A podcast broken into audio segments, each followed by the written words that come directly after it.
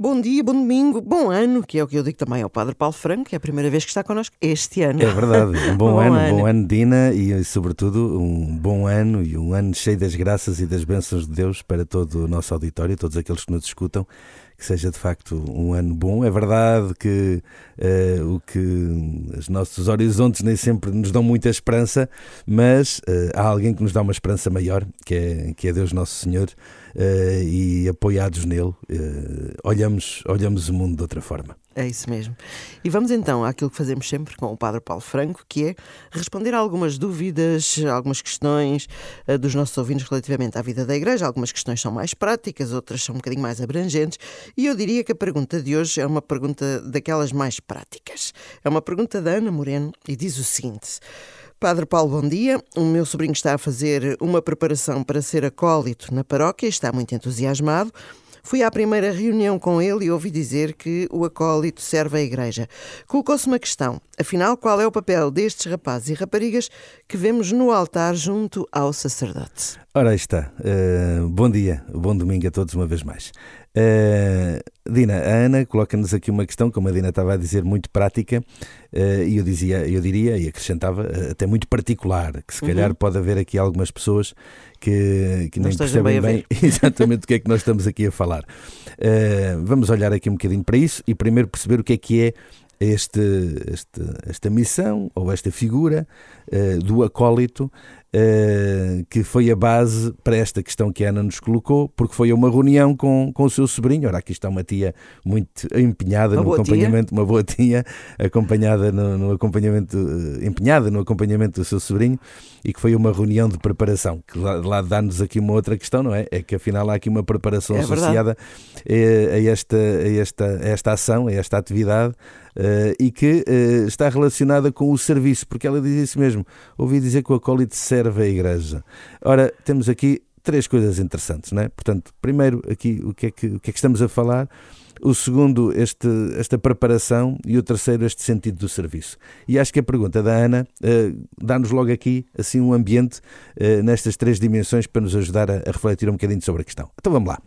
Dina, então, não sei se a Dina tem consciência do que é que é, acho que sim, do que sim, é que é um acólito. Vamos lá ver se os nossos ouvintes Somos também, do, se também sabem o que é isto. Ora bem, então, quando, quando, quando, estamos, uh, quando estamos na missa, para aqueles que, que, habitualmente têm mais essa prática, ou aqueles que não têm, certamente que sabem do que estamos a falar, a celebração litúrgica principal uh, e mais comum uh, da Igreja Católica, que normalmente é presidida por um padre ou por um bispo, e que tem normalmente outras pessoas uh, associadas a ele na, na, liturgia.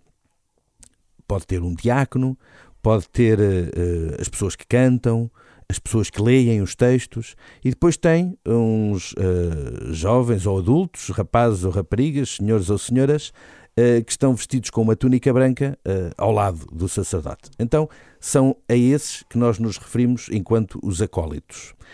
Esta palavra acólito, que é um nome, antigamente dizia-se um substantivo, agora a malta diz um nome, vem do verbo acolitar. E acolitar significa o quê? Significa acompanhar no caminho.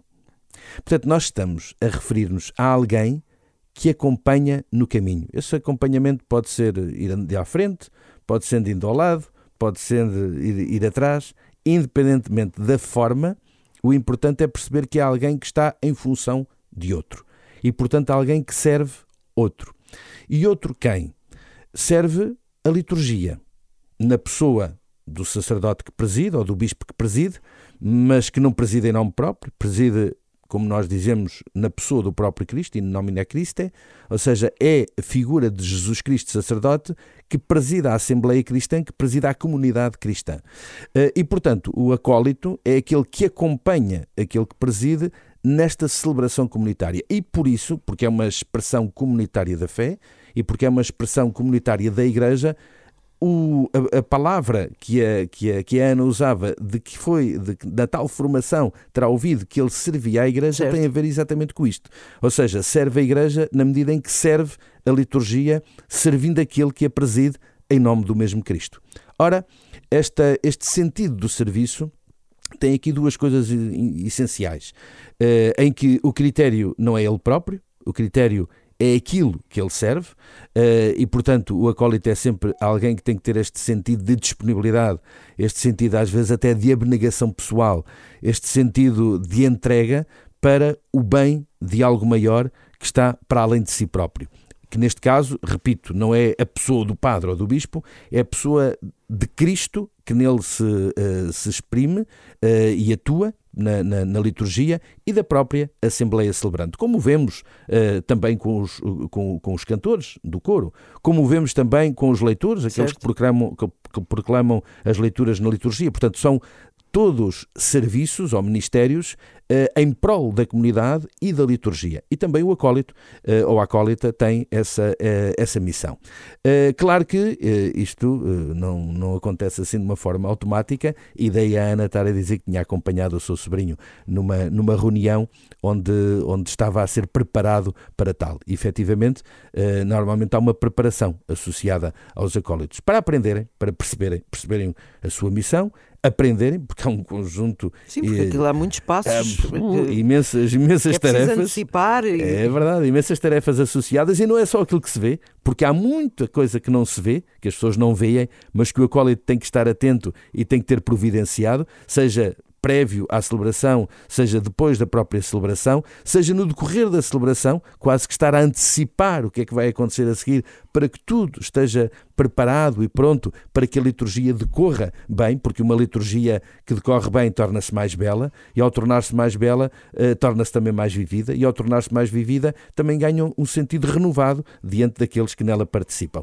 E o acólito é essencial nesta missão. E, portanto, acho muito bem que a Ana acompanhe o seu sobrinho nesta, nesta preparação. Já agora, há dois tipos de acólitos. Para as pessoas que, que nos estão a ouvir, ficam também a saber. Nós poderíamos dizer uh, que há uh, aqueles acólitos mais formais, chamados acólitos instituídos, uh, e aqueles acólitos mais eventuais, espontâneos, os acólitos não instituídos, que é a maioria daquilo que as pessoas estão okay. habituadas a ver.